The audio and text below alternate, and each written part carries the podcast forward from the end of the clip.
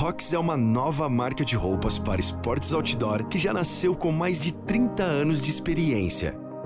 Nossas peças são desenvolvidas por montanhistas, com foco na versatilidade de uso, liberdade de movimentos e conforto dos tecidos. Acesse rox.com.br e permita-se essa liberdade. Rox é R-O-C-X.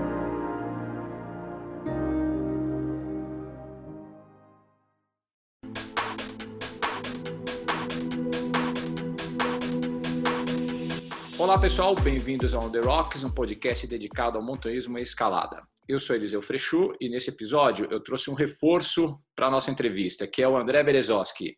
Opa, André, Belê. E hoje no podcast aqui a gente vai estar entrevistando o Helmut Becker, para quem não conhece, foi um dos grandes incentivadores aí da escalada esportiva no Brasil, encadenando o primeiro 10C com o coquetel de energia né, falando sobre técnicas de treinamento para encadenar a via, técnicas de treinamento para competição, foi um dos campeões brasileiros, incentivou muito a escalada. Atualmente ele mora no Canadá. O Eliseu fez uma busca complexa para encontrar o cara, mas aí, curte. Nossa. Helmut, muito obrigado por ter aceito o convite de conversar no The Rocks. Pô, é um prazer estar te recebendo, um amigo de velha data, né, Helmut? Já faz muito tempo. Muito tempo. Pô, acho que a última vez que a gente conversou foi alguma coisa ou filmando a História Sem Fim ou Coquetel de Energia, alguma coisa pro Lobotomia 1. Isso foi anos 2000, por aí, foi né? Isso. Foi a filmagem do Coquetel e eu lembro também de você tirar fotos minhas no História. Agora que você mencionou, o Serginho Tartari estava ali também. Isso, é verdade, velho. O Serginho foi lá fazer sua SEG, é verdade. Realmente, tipo, muito obrigado por, por tá, ter aceitado o convite de conversar com a gente. Pô, é um, realmente é uma grande honra, meu, tá, tá conversando contigo, um cara que fez muita diferença na história da escalada esportiva no Brasil.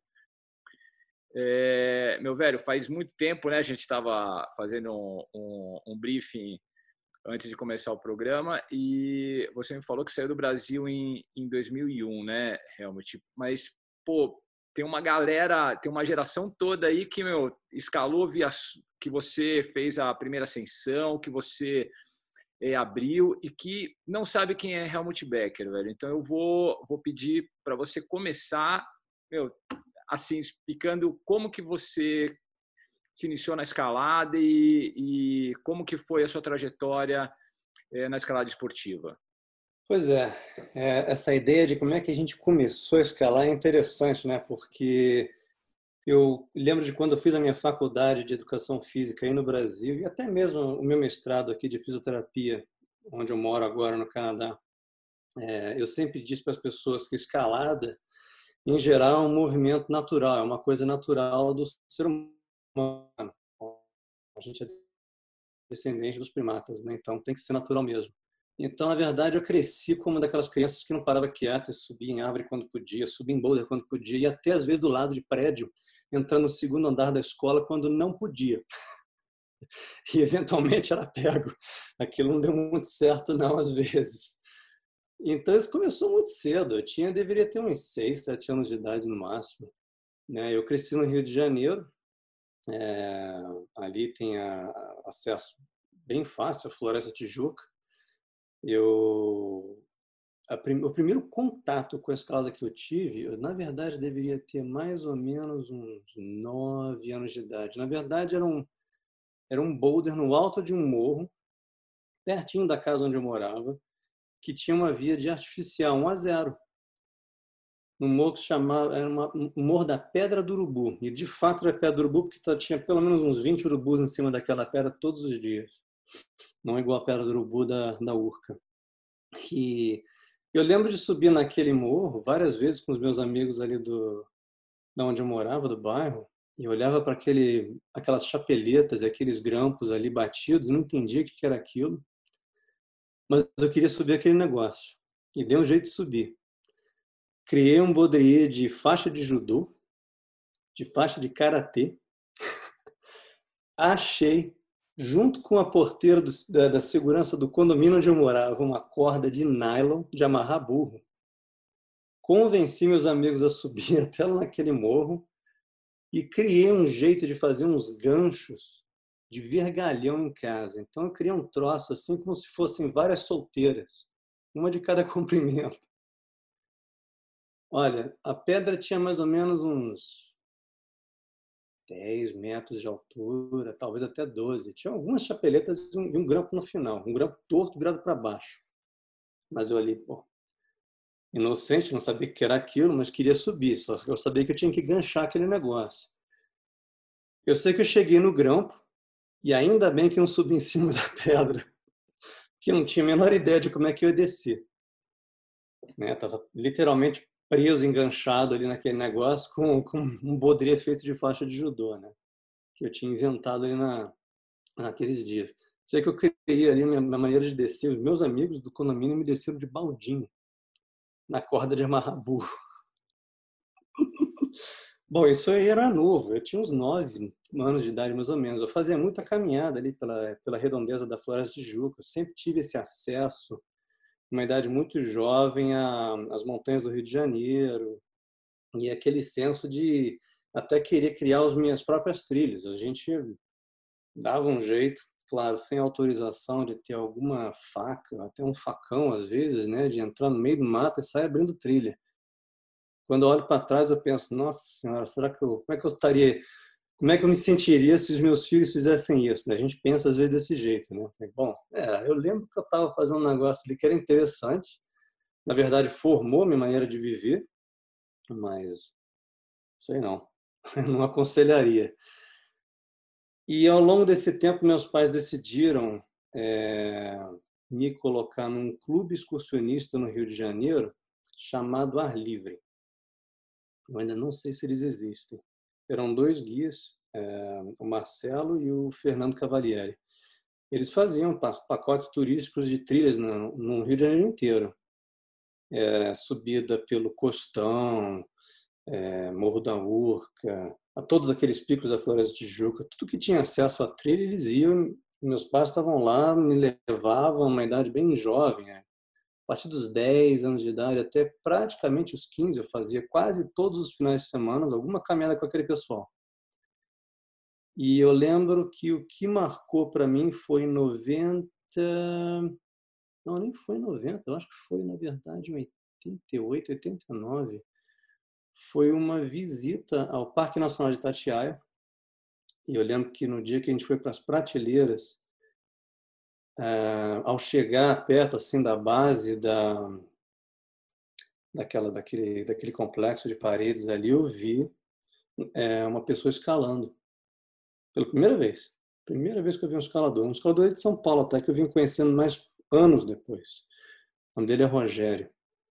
E aquela imagem ficou de um jeito assim que eu pensei nossa que, que essa pessoa está fazendo? Né? Isso é uma coisa impressionante. Ele está buscando o sexto sentido, uma vida de sexto grau clássica ali das prateleiras.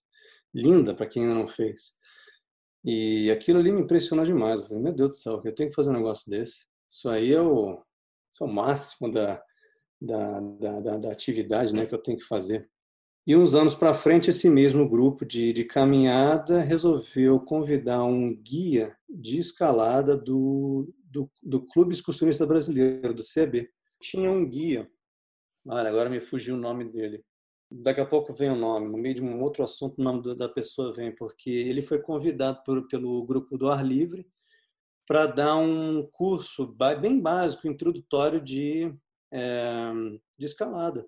Né? Aprender a dar segurança, né? movimento básico, aquela coisa. Esse curso foi feito na, no Parque no Parque Municipal do Grajaú, aí no Rio de Janeiro, que é bem na base ali da Floresta de Juca, onde fica perto do Andaraí, que é aquela coisa eles chamaram de campo escola, né? Vários boulders enormes ali com com equipamento de, de corda de cima e, e bloco para tudo quanto é lado.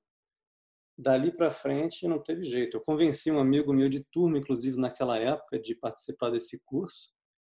Eu lembro de, de várias vezes, depois das aulas, fugir para certos lugares para tentar é, montar o mesmo esquema de, de escalar. Era aquela coisa bem assim, era rudimentar, viu? Era quichute, tá? que você tinha que cortar ali aquelas uh, garras de baixo e, e baudrier feito, que na verdade era de cinto de, de segurança de carro também.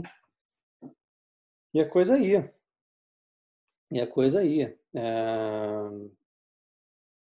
Nesse meio tempo, né, de começar com esse, com esse cursinho básico, uma pessoa ali começou a, é, com mais frequência, todos os finais de semana, né, me levar para algum lugar para escalar no Rio de Janeiro, na, na, no complexo da Urca, ou na Floresta Tijuca. E eu comecei aos poucos a conhecer outras pessoas também. Né? Isso era o, era o Marco Aurélio naquela época que, que me levou muito para escalar, ali naquela aquela região dos Coloridos, ali atrás do Morro da Urca, vias assim mais fáceis né, que eu pudesse. Eu era um garoto ainda, eu tinha 15 anos de idade quando eu comecei a né, aprender assim, a, a forma mais técnica né, de escalar. Zé Maria também foi uma pessoa que participou muito daquela, daquele, daquele período ali. E isso era na época de 92. Foi no inverno daí de, de 92 que eu comecei né, a, a, a realmente a me introduzir ao esporte. E ao longo daquele período todo eu comecei a conhecer outras pessoas. É, e uma dessas pessoas que marcou muito a minha transição desse estilo mais assim clássico, né? Aquela coisa de ir para o Pão de Açúcar e subir via dos italianos, às vezes um pouquinho ali o Cavalo Louco, as vias da face sul, que são algumas delas são mais fáceis, enfim, coisa mais clássica de várias cordadas. E até que eu conheci uma pessoa, eu não lembro o sobrenome, mas o, a, uma pessoa que morava em Niterói chamada Gerson.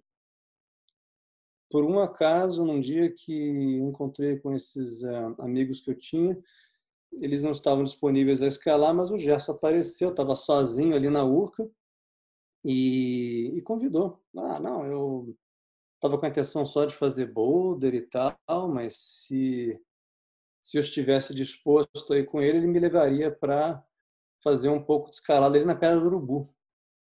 Falei, ah, ali na pista Cláudio Coutinho. Eu só até então ouvia, eu já tinha visto aquilo, ouvia falar das vias que tinham ali.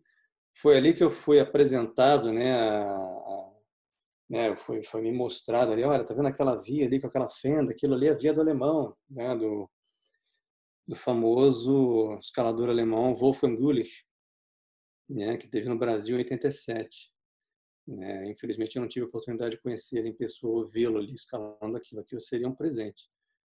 Mas aquilo sempre foi tido como uma espécie de marco, assim, de pilar pivotal no, na, na, habilidade né, atlética da escalada brasileira. Eu diria até que da América do Sul, provavelmente, né? porque aquela viagem ali, até na própria bio, auto, eh, na biografia do, do Wolfgang Gulich, ele, aquilo é comentado de uma maneira interessante. As histórias do André Ilha também sobre sobre a dele, né? Se reuniu o Gulich, aquilo, aquilo era, era hilário, né? Como é que ele estava né, tão à frente assim do, da, da, concepção que a gente tinha naquela época né, no Brasil, né? Anos, no final dos anos 80 até o início dos anos 90. Mas aquilo era uma, um marco intocável, né? Porque eu ouvia falar daquilo de um jeito do tipo assim, bom, só um semideus é capaz de chegar ali perto. Né? Então eu não vou. Jamais. Não tem como. Mas esse belo dia, Gerson me levou para Pera do Urubu para experimentar ali algumas viazinhas de, de, corda de cima.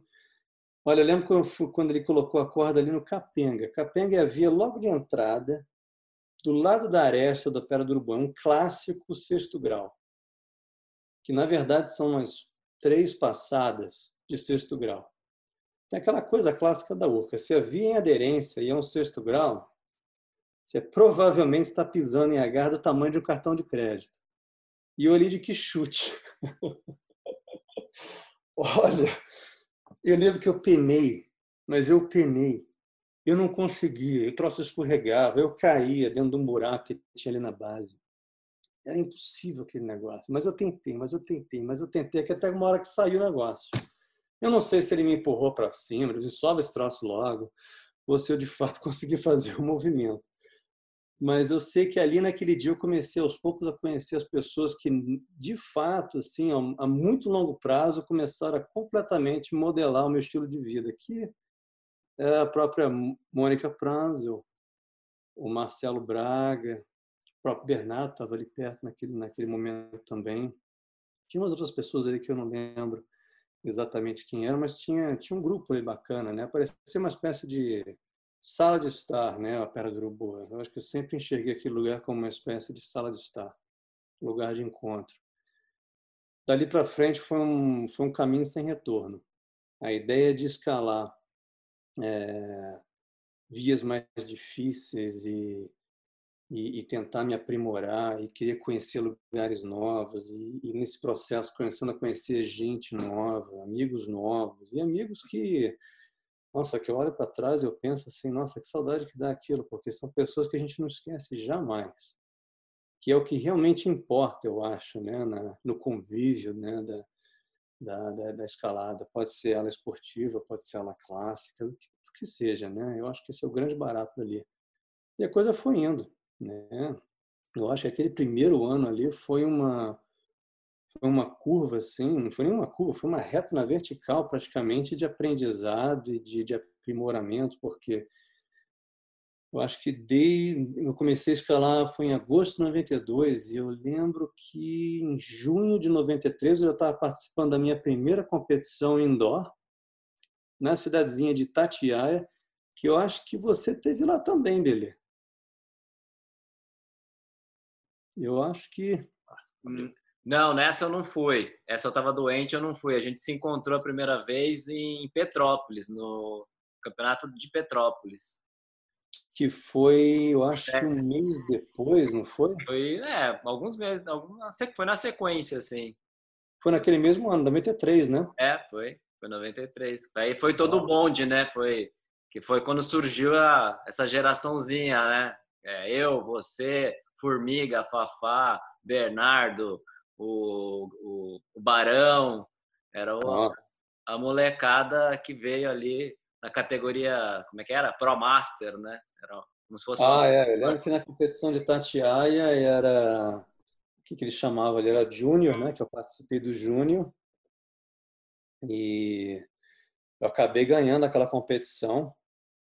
E na competição de Petrópolis, é, eu lembro que foi, foi logo depois mesmo o pessoal de Petrópolis que esteve ali naquela competição de Tatiaia decidiu assim na última hora. Eu pensei que eu estava indo participar de novo da, categoria júnior né, em Petrópolis. Eu, bom, vou ali com o Bernardo, já conheci o Bernardo naquela época, né? O Vitor e o Dedeco também. Acho que o Dedeco também estava ali. É... na última hora, na, na, hora de fazer a inscrição, de pagar o dinheiro ali, vem uh, uh, era Alexandre que estava que estava ali organizando aquela competição, ele olhou para minha cara e disse assim: Ah, vem cá, você foi aquele menino que ganhou a competição, que passou agora de tatear. Eu falei assim: É, foi. Ah, não, só participar da Júnior, não, você vai ter que participar da categoria massa. Olha, eu botei a mão no rosto e falei assim: Meu Deus do céu, você está brincadeira comigo, né? falei, pô, esse já é um salto muito grande, pô, não tem graça. Acho que não é bem por aí. Bom, a coisa foi indo, foi divertido e tal. Eu lembro que na, é, meus pais resolveram vir assistir no segundo dia de competição, que era a, era a semifinal e, e, a, e a final. Eu lembro de, de estar na semifinal eu literalmente botar o pé na primeira garra ali para sair da via e o pé escorregou. sem chegar na sem chegar na, na, primeira costura. Mas tudo bem, valeu. Ali foi momento de conhecer muita gente, que era o que eu sempre gostei mais das competições, né? Nunca nunca dei muito Eu lembro que você uma coisa que me chamou muito a atenção dessa história de você entrar no master, no, na categoria principal, era foi justamente por isso, assim, porque a gente começou foi o meu primeiro campeonato fora e aí de repente eu vi você lá que tinha a mesma faixa etária que a gente, e falei assim, cara, o cara, olha só que que incrível, né? Já, meu, né, dando as caras ali e vai para a categoria de cima. Aquilo me chamou muito a atenção, assim, falou, meu, é, é, vamos encarar um nível acima, porque é, eu lembro ah. nitidamente, assim, como, como me marcou, falou, olha só, o Helmut já de cara participando na categoria adulto, né, digamos assim. Ficou muito é, marcado de, até hoje. Não sei como é que é a expressão aí, mas é tipo assim, é o volundito, né? tive que voluntariar, subir uma, uma, uma etapa acima Sem a menor ideia de que aquilo ia acontecer. Bom, foi interessante, né? Mas não estava esperando aquilo de jeito nenhum. Mas é, foi o ano de 93 foi um ano muito interessante porque foi o ano também que eu tive a chance de conhecer a Serra do Cipó, que na época era uma coisa que estava aos poucos, né, entrando na, na, no conhecimento do povo em geral, né, na escalada esportiva e e tendo desenvolvimentos novos de escaladas, etc. E tal. Aquilo ali deu um, deu um, eu acho que deu uma alavancada enorme, né, para a evolução do nível geral. Né? É.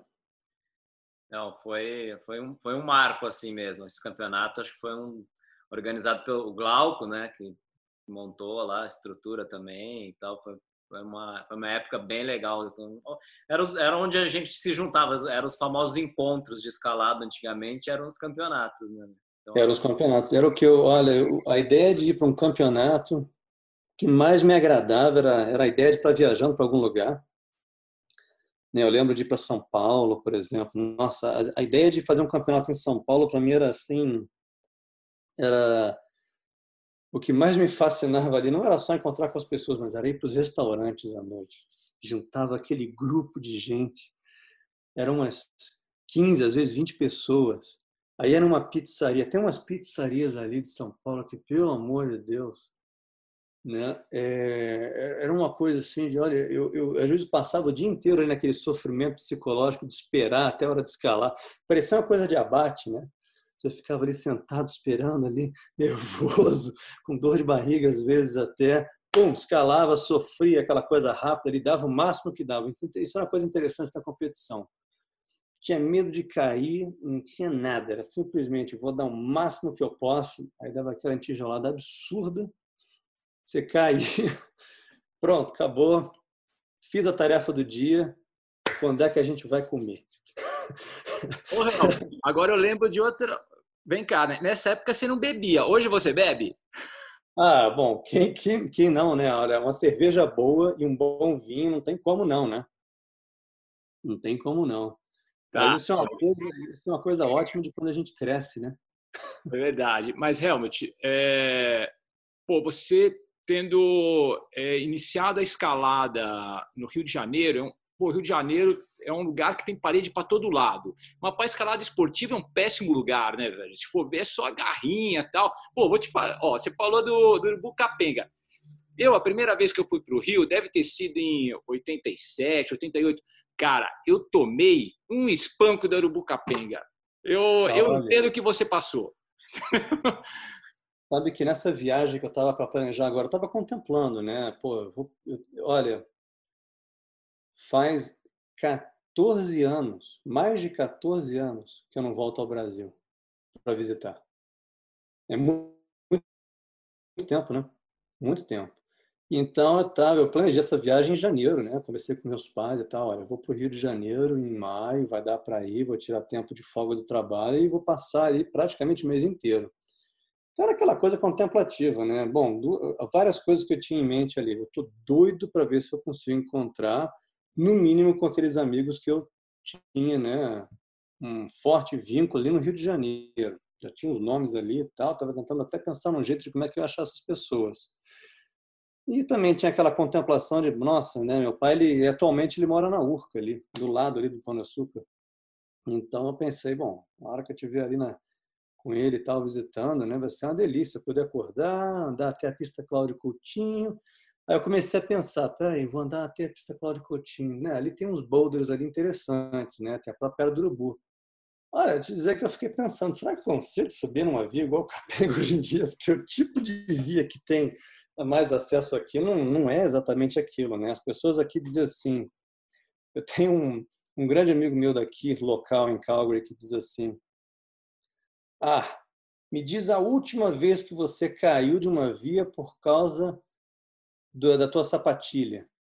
Porque eu, eu vim daquela geração de que a gente já comprava sapatilha que, olha, deixava o pé branco, né? Tirava toda a circulação sanguínea do pé, de tão apertado que era, né? Para poder pisar em, em H do tamanho de, de, de cabeça de alfinete e, e cartão de crédito, né? Para poder ter aquela precisão. Aqui isso não é muito necessário. Eu falei para ele, olha só, eu cresci num lugar que eu já caí inúmeras vezes por causa dos pés. Os dois pés e as duas mãos ao mesmo tempo.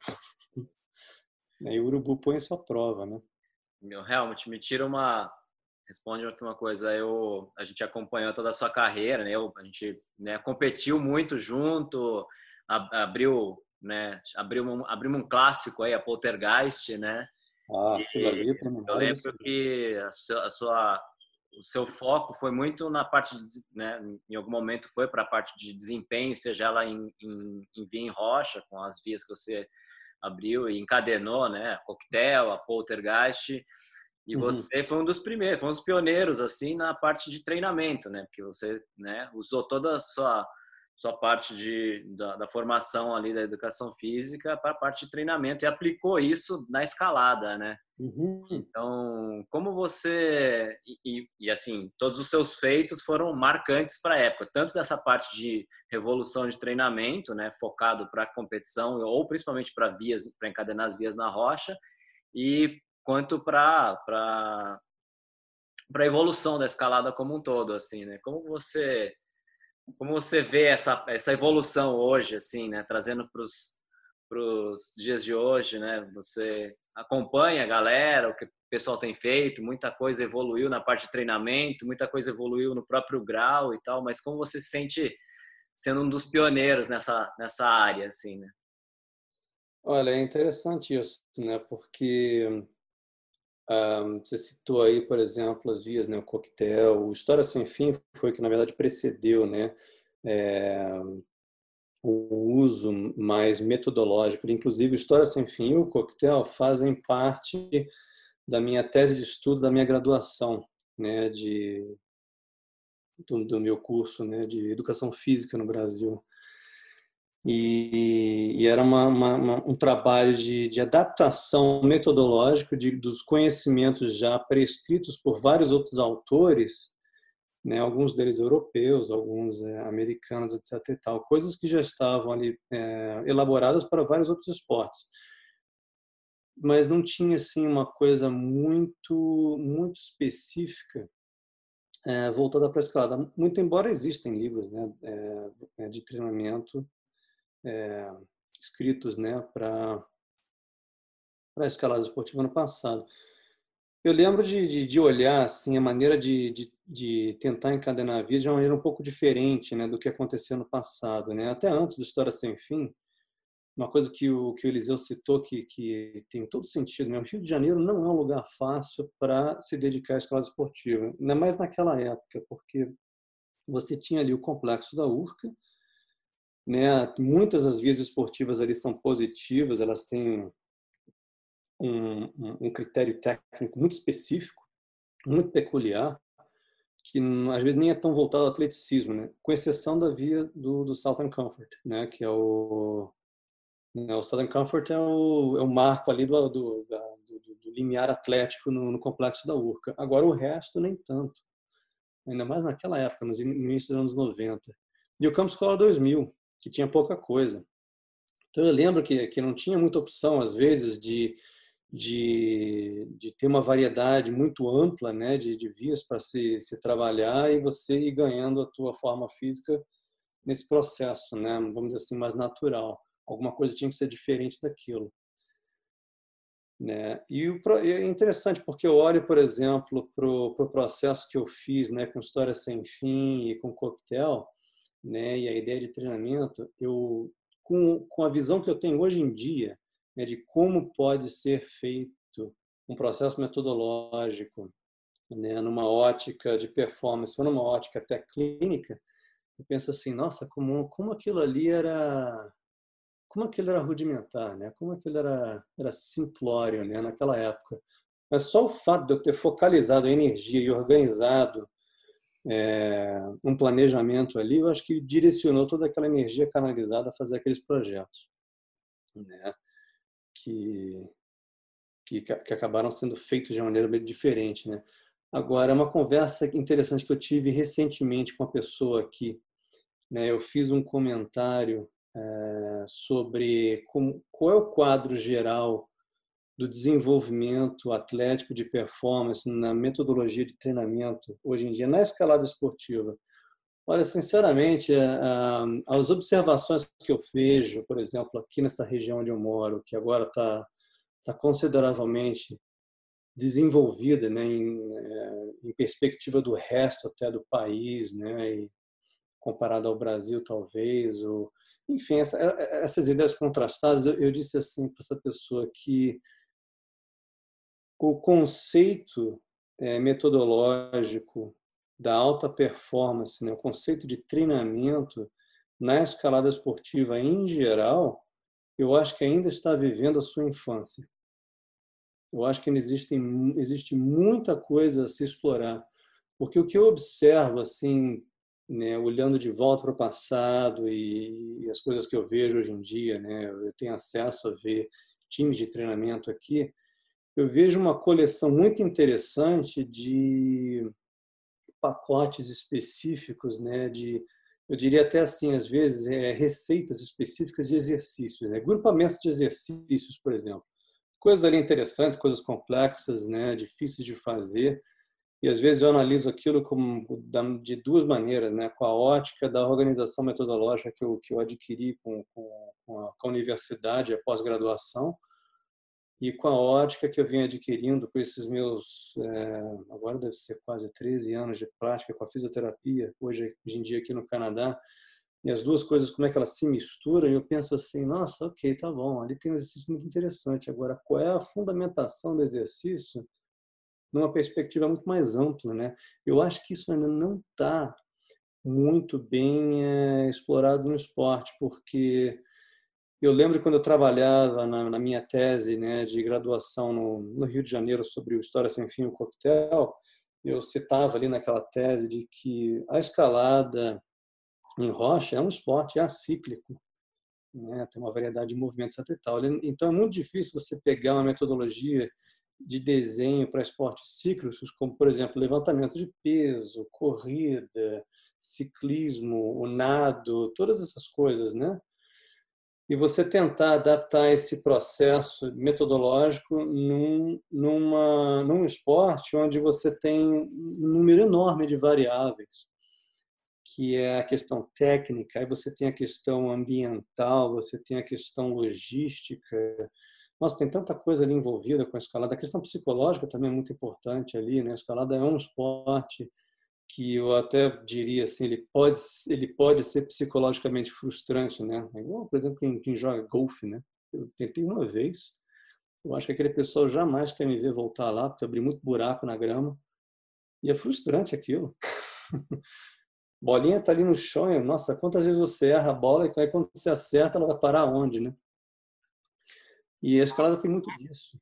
A gente né? tem aí também, fazendo um adendo aí, que a, a a história sem fim, né? Foi uma evolução depois que foi retirada as agarras, né? Foi uma visão de evolução também, né? De retirar as agarras artificiais, fazer ela em livre e depois abrir a coquetel e depois a poltergeist. São, sei lá, são pelo menos três vias que, né? Que você deixou de, de, de legado aí, que elas são vias assim extremamente sólidas, né? Então não é não, não, são vias que foram, né, passou pela cabeça alguém decotar, assim, muita gente acha as vias extremamente difíceis, existem poucas repetições, né, então, é, ou seja, é. um trabalho muito sólido, né, em cima disso, né. O trabalho foi é, sólido. Só confirma o grau aí que você acha da época, assim, né, só pra gente combater com o que tá hoje, né. É, é, é, aquela coisa, né? O que você vê na época do História Sem Fim, por exemplo. História Sem interessante do História Sem Fim é que foi a minha primeira via de 9B. Eu consegui fazer ela em 93, né? Depois de trabalhar igual um burro, né? Para fazer aquela via, eu consegui fazer aquilo quando ela tinha até a altura que ela tinha, né? O, o formato, vamos dizer assim, ele nem era o original, porque ela aparentemente tinha mais agarras artificiais do que quando eu a conheci. Né? E, e ela era um 9B. Eu lembro que quando é, a, a ideia de, de expandir a grampeação daquilo e, e, e, a habilidade de ler aquele trecho com as agarras que ainda existiam ali, é, a habilidade de remover aquilo, né? aí começou a mudar muita coisa. Né? Aí o patamar mudou completamente. Aquilo foi um processo assim interessante, né? Porque eu tive que convencer e de uma certa maneira implorar a pessoas muito queridas ali ao meu redor, né, naquele meio, para para chegar onde chegou, né, de remover as agarras, né, porque tinha pouca via na região. No Campus Escola 2000 tinha, acho que deveria ser meia dúzia de vias naquela época. E o História Sem Fim era um marco de uma via de 9B que é, era acessível à maioria das pessoas, né? Porque era uma coisa mais diluída na época, não tinha nenhum movimento extremamente difícil, né? Agora, no momento que você tirasse aquelas três agarras iniciais ali, logo ali de cara já era uma coisa, né? meio, meio intensa, né? Eu lembro do processo. Ficou o quê? 10, ficou 10B na cadena final, né? Na extensão. Uhum. Coquetel 10C, Poltergeist 10, 10B, né? Sólido até hoje, né? É, o Poltergeist você lembra, né? Eu lembro, eu lembro da gente estar tá andando ali na, na, na, base daquela parede no cipó, pensando, pô, tô com uma furadeira, tem um grão, a gente tem que abrir alguma coisa aqui. Lembra daquilo, né? Ficou olhando, olhando, olhando, pô, aquela parede começou a chamar atenção. Olha, eu tenho foto da gente varrendo a parede com vassoura de piaçava para tirar aqueles musgos daqueles abaulados lisos do poltergeist. O poltergeist não tem uma garra quebrável. Tudo ali é, né, é moldado como se fosse né, umas ondinhas na, na rocha, né?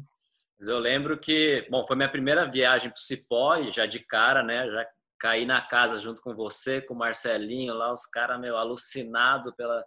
E eu lembro que você me pegou e falou, vamos abrir uma via, vamos abrir um projeto, eu preciso abrir um projeto novo, né? Você já tinha uhum. acabado de encadenar a Coquetel, né? E, e, a gente rodou ali, passou a caverna da, da, da, da Heróis da Resistência, ficou rodando lá por trás, que hoje são os setores que estão abertos, né? A gente rodou, rodou, rodou, viu muita uhum. parede legal, mas era o acesso era difícil, tinha, era muito sujo também. E é legal como ver como a gente já tinha essa, você principalmente tinha essa visão da evolução, né? De procurar um projeto é, para subir o grau ali. E aí eu lembro que a gente rodou por tudo ali por trás e tal, e aí fomos, fomos parar de novo na parede da, da Polter, porque tinha facilidade de acessar pela, pelas sombras, né, e descer, descer abrindo a via, e era a, a linha estava ali, clássica, linda, né, pedindo, uhum. né, então foi... Então... Olha, essas vias são marcantes, você vê, em 2004 eu tive a oportunidade de, eu, foi uma das viagens que eu voltei para o Brasil, depois de estar morando aqui, eu mudei para Calgary em 2003, na verdade. Quer dizer, mas eu estou no Canadá que eu estou desde 2002.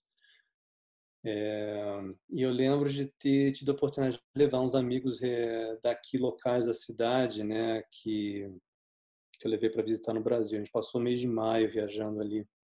Eu levei ele para escalar em vários lugares ali no Rio de Janeiro e o Cipó foi um dos roteiros, né, para levá-los. Um deles ali era o Scott Milton, né, e o e o Lev Panther, né? Um, grandes amigos que eu tenho aqui. E eu lembro de ter voltado ali para o Cipó e tal. E a gente foi exatamente ali atrás da caverna do Heróis da Resistência, no primeiro dia, primeiro dia no Cipó. Levei para fazer umas viazinhas bem facinhas. Eles pediram para assim: olha, leva para fazer uma coisa bem chocolate, assim, bem tranquilo, só para a gente sentir qual é da rocha. A gente fez ali ninhos clássicos, sexto grau maravilhoso, de agarras enormes. E aí depois, ok, ok, a gente está aquecido, vamos fazer uma coisa, uma coisa interessante. Não, tá bom, olha, eu vou falar de uma via ali atrás, que eu ainda não conheço, chamada Escamoso. Lá atrás, em cima do, do, do herói. Bom, vamos lá. Só a ideia de entrar numa gruta, cruzar aquele negócio ali com os buracos, tipo assim, ó, não cai não, que você vai se machucar. Só aquilo já estava assim, nossa, esse lugar é, é fantástico. E eu lembro de de, de colocar, né, chegar na base, olha, pelo, pelo croquis aqui que eu estou vendo, isso aqui deve ser os camus, né? Tá ali, as, tá ali a grampeação da via e tal, né? Um negativo bonito, atraente. E eu lembro de, de colocar o Scott para escalar primeiro. Ah, vai lá, põe lá, põe lá as costuras. E o Scott Milton é uma pessoa que, que conversando com ele, eu, eu acredito que ele já tenha visitado todos os continentes escaláveis que existe no planeta até agora. né, de rocha, né, de escalada esportiva principalmente. Ele ele é uma figura né, em termos assim aqui uma referência canadense muito forte, né? Ele passou a vida inteira viajando, escalando e, e fazendo coisas assim que estavam às vezes até um pouco à, à, frente do tempo dele mesmo também, né? E, tempo, e, e, às vezes até à frente do tempo aqui dos canadenses em geral. Então, é uma referência muito boa para saber, bom, qual é o calibre que a gente tem, né? E eu lembro de dele ter descido da, da Escamoso, né? Aí eu perguntei para ele, e aí, o que, que você achou? Ele olhou assim para mim, assim, meio sério, assim, não, é isso, é isso. Pensei assim, como assim é isso? Não, é isso. Simplesmente não dá para ser melhor do que isso. Falei, é mesmo? Como assim? Ele falou para mim, olha, eu já viajei muito, já escalei muita, muitas e muitas e muitas vias. Não importa se é difícil ou fácil. Agora, alguma coisa parecida com isso, você não acha fácil, não. Eu falei, nossa, para estar tá vindo de alguém como ele, é porque é bom mesmo, né? Mas isso é o cipó. Né? Eles até hoje falam daquela viagem. Aquele lugar ali marcou eles completamente. Né? Aquilo lá marcou muito. É, não, poxa, é, é, eu lembro a gente é, pendurado, né, tentando se manter na parede para falar, não, vai lá, se posiciona, é, tenta tirar a mão para saber onde é que vai colocar o grampo, né? Era um troço era muito absurdo, assim, né? Para época. Né? E a gente errou, a gente com certos grampos, né? Lembra disso? É. Teve depois voltar atrás e tirar e mudar a posição. É, o poltergeist era é interessante, né? Que foi um processo parecido também com o do coquetel de energia, né? Eu lembro de estar ali com, com o Pita grampeando, tentando ver os movimentos no, no, no coquetel. E naquele processo de grampear, eu até lembro, né? De, de alguém dizer assim: que você está fazendo aí, rapaz? Não tem nada para fazer aí, não tem agarra nenhuma, não tem nada para escalar. Olha, tem, mas não agora. né? Isso é um processo.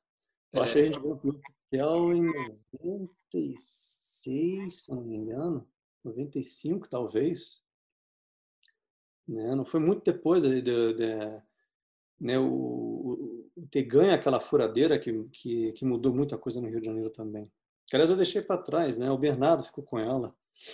Ela, ela foi tão usada, mas tão usada que a bateria original morreu e eu tive que fazer uma gambiarra lá com fios em, em bateria de moto. Foi uma coisa muito esquisita, né? Para poder grampear a via. Mas aquilo ali, né? Aquele avanço tecnológico de poder grampear a via com uma furadeira fez a diferença pivotal nas escaladas no Rio de Janeiro.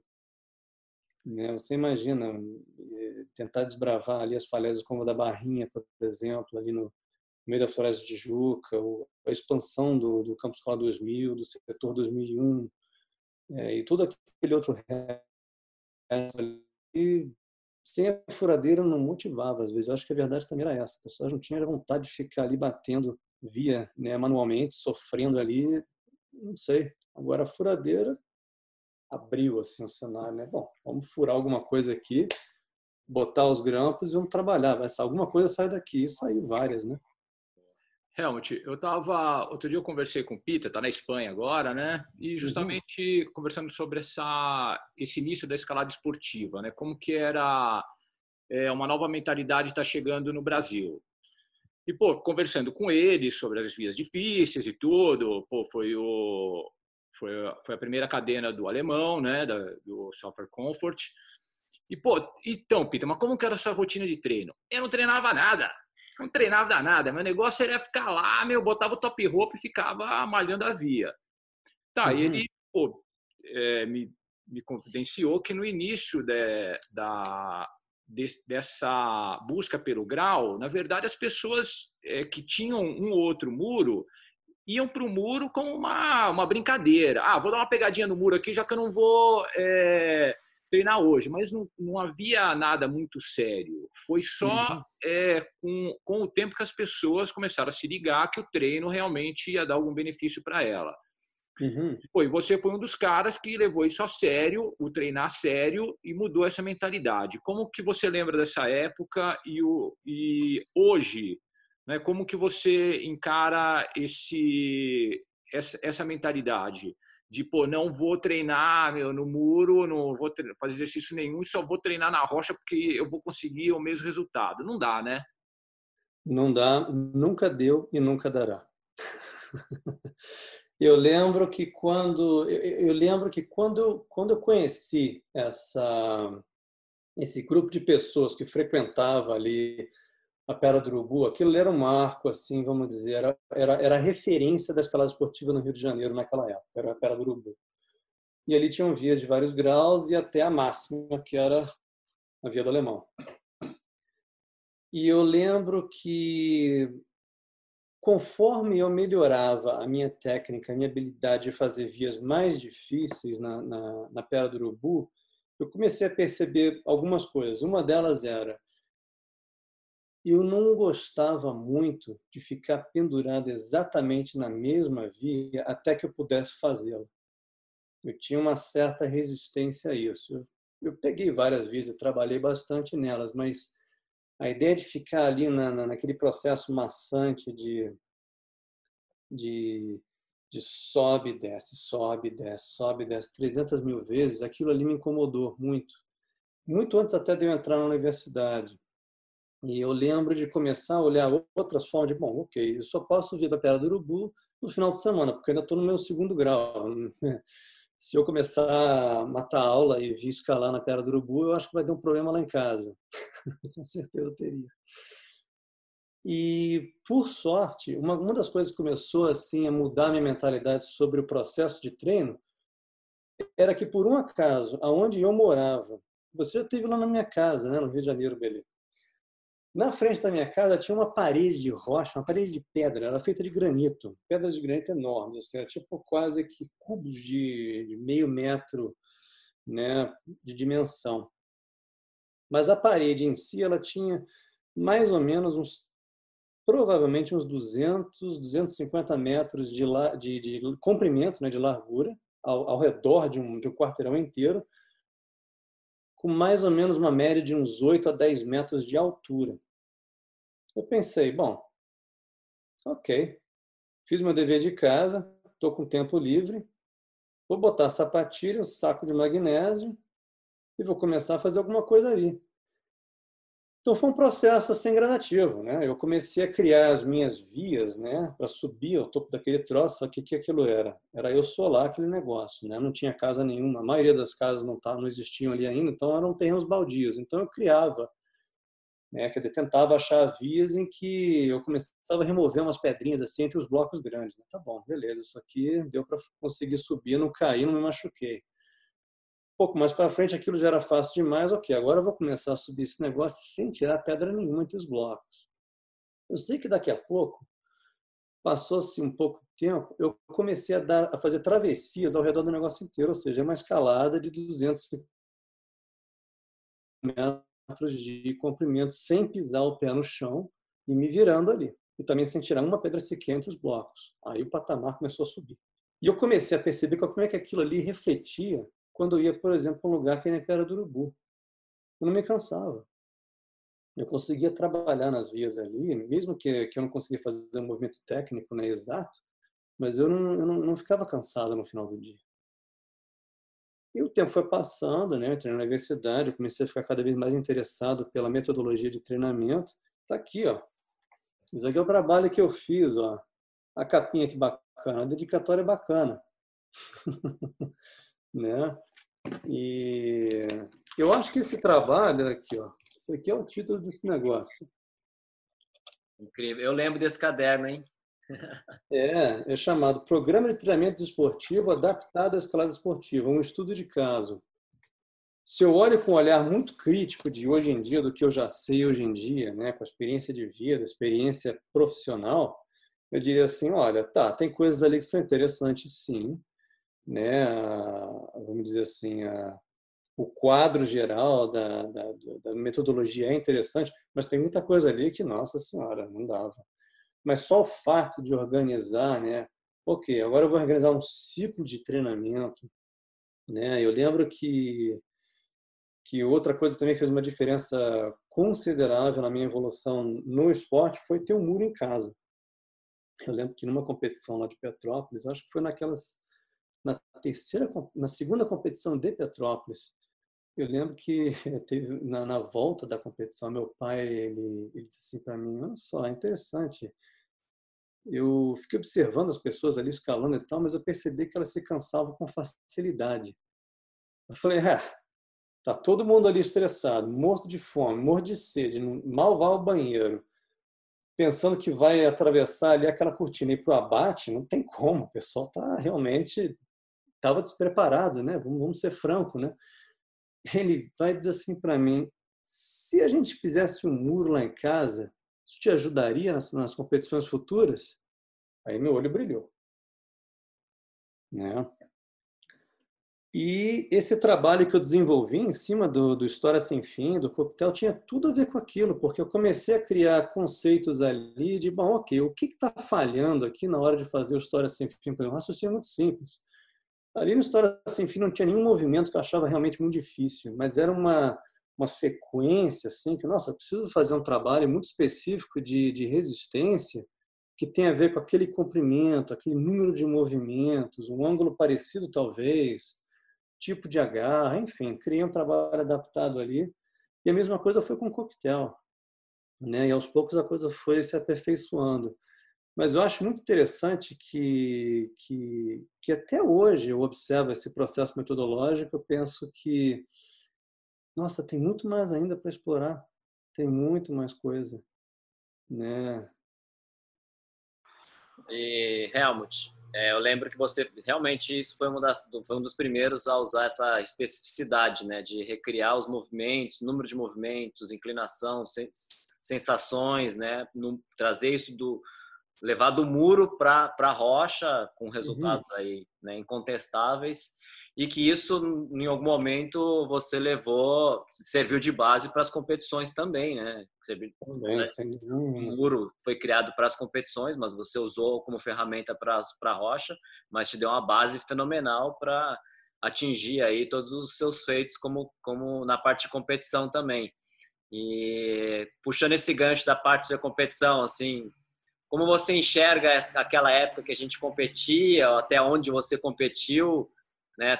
E depois você faz um, um parênteses aí em relação às competições atuais, se você acompanha, o que, que você acha, né? Não, não parecer aí da, dessa, dessa, dessa história das competições.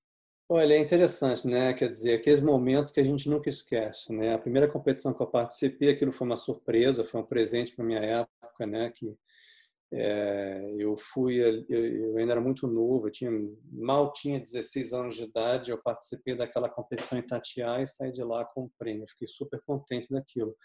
Mas quando eu olho para trás, eu penso assim, nossa, como aquilo ali era ingênuo, né? Era uma coisa assim simplesinha, né? Mas o, o processo né, metodológico atrás, né, da, da performance ali não era uma coisa assim muito explorada ainda, né? Agora você vai evoluindo, né? O que realmente me deu uma, uma noção de contraste muito forte foi quando eu tive a oportunidade de participar de duas etapas do, Campeonato Mundial em 99. Um deles era em Leipzig, na Alemanha, e o outro em Besançon, na França. O Linha teve lá, o Edinho, a, Janine, Janine Cardoso teve lá também. Aquela, aquela viagem foi um barato.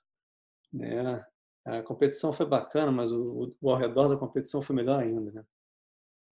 Agora, você está ali vendo né, os grandes nomes na época, quem dominava o circuito mundial era o François Legrand, que, que teve a chance de, de ir para o Brasil, né, visitar a gente lá. E, e, e, viu o nível que essas pessoas estavam né, em termos de, de, de, força atlética, era uma coisa assim, nossa, era um contraste muito, muito grande. Né? Eu comecei a perceber que, olha, é, tem, tem muita coisa ainda para gente, a gente entender aqui. E atualmente, né, eu, aqui em Calgary tem pelo menos quatro ginásios relativamente grandes. Um deles é bem grande, um que fica aqui perto de casa até. volta e meia tem alguma competição. Aqui existe já um circuito né, provincial, um circuito nacional, etc. e tal. Ainda mais com esse movimento olímpico né, do esporte agora ser, ser aderido né, ao movimento olímpico né, como demonstração. É interessante ver como é se, se transformou. Né? A movimentação que, que, que você observa ali, o estilo de vias que são abertos, né, é muito diferente daquilo que a gente fazia antigamente né, eu acho, né, uma coisa assim mais acrobática até eu diria, né, né trabalho de, de, de coordenação, o trabalho de força, ele, ele é bem diferente daquela época, né? Não sei se vocês têm essa tendência aí no Brasil também. É, então a gente vai tentando trabalhar com as ferramentas que tem, né? A garra muda muito, né? As próprias paredes, estrutura, mas vamos, vamos tentando se adaptar, né? Aí tem, assim, muita ideia daquela de, de colocar volumes enormes, assim, que você literalmente tem que abraçar o negócio todo, e enfim. É, é a, é a tendência, né? A gente vai ter, para a galera que quer competir e tal, o próprio circo, apesar de que a coisa dá volta, assim, né? Então, muita coisa já está desaparecendo, está voltando a, a, a, aquela movimentação mais, mais de força de reglete, está voltando as agarras, tá? que elas tinham desaparecido de, durante um tempo, né? Mas sim, a gente tem que ter todas essas ferramentas, tem que ter os volumes de madeira, tem que ter as agarras grandes, tem que ter as paredes, os próprios root setters têm que se adaptar, a parte de treinamento tem que se adaptar. Essa, esse, esse personagem, Foot Setter, é um cara que vive querendo derrubar os, os escaladores, então eles ficam inventando coisas novas, realmente. É. Olha, é, é interessante você ver. É... Eu até mais ou menos, até 2016, eu não tive uma lesão sequer na mão ou em lugar nenhum do meu corpo. Treinando, escalando. Passei mais de 20 anos ali, né, tentando ali dar aquilo que eu pude, sem ter uma lesão sequer. Eu comecei a desenvolver lesão quando um ginásio novo aqui na cidade é, foi aberto. Foi uma época que eu tive uma, uma espécie de parada, assim, meio que deu uma diminuída considerável na prática, no treinamento, enfim. Eu volto, aí o ginásio, esse ginásio novo abriu e era novinho em folha, um conceito novo. Nosso lugar é lindo, é enorme, né? Uma coisa fantástica. E é aquela coisa, né? Eu fui assim igual um garotinho numa loja de chocolates, né? Meu Deus do céu, me dá tudo que tudo que eu posso comer, eu vou comer. E eu, eu comecei a perceber que depois de alguns meses eu comecei a desenvolver certas lesões é, de sobreuso que eu jamais tinha experienciado antes. Eu já estava ali praticando a fisioterapia, etc. Então eu comecei a olhar aquilo com um raciocínio muito crítico, né, clínico, né, em relação à situação toda eu comecei a perceber que tinha muito a ver, na verdade, com, era com o tamanho, o formato das agarras e as movimentações obrigatórias que às vezes você era submetido para tentar fazer os boulders ou até as próprias vias, né? Muito mais os boulders, né? E eu achei interessante, assim, olha, é uma coisa que isso não existia antigamente, né? Você agarrar, você pegar certas agarras de uma maneira que, que na verdade está usando, uma coisa é você tentar aquele boulder uma vez, mas se você tenta ele umas 10 vezes, daqui a pouco você sai dali com uma dor no cotovelo, por exemplo, que você não imaginava que ia ter.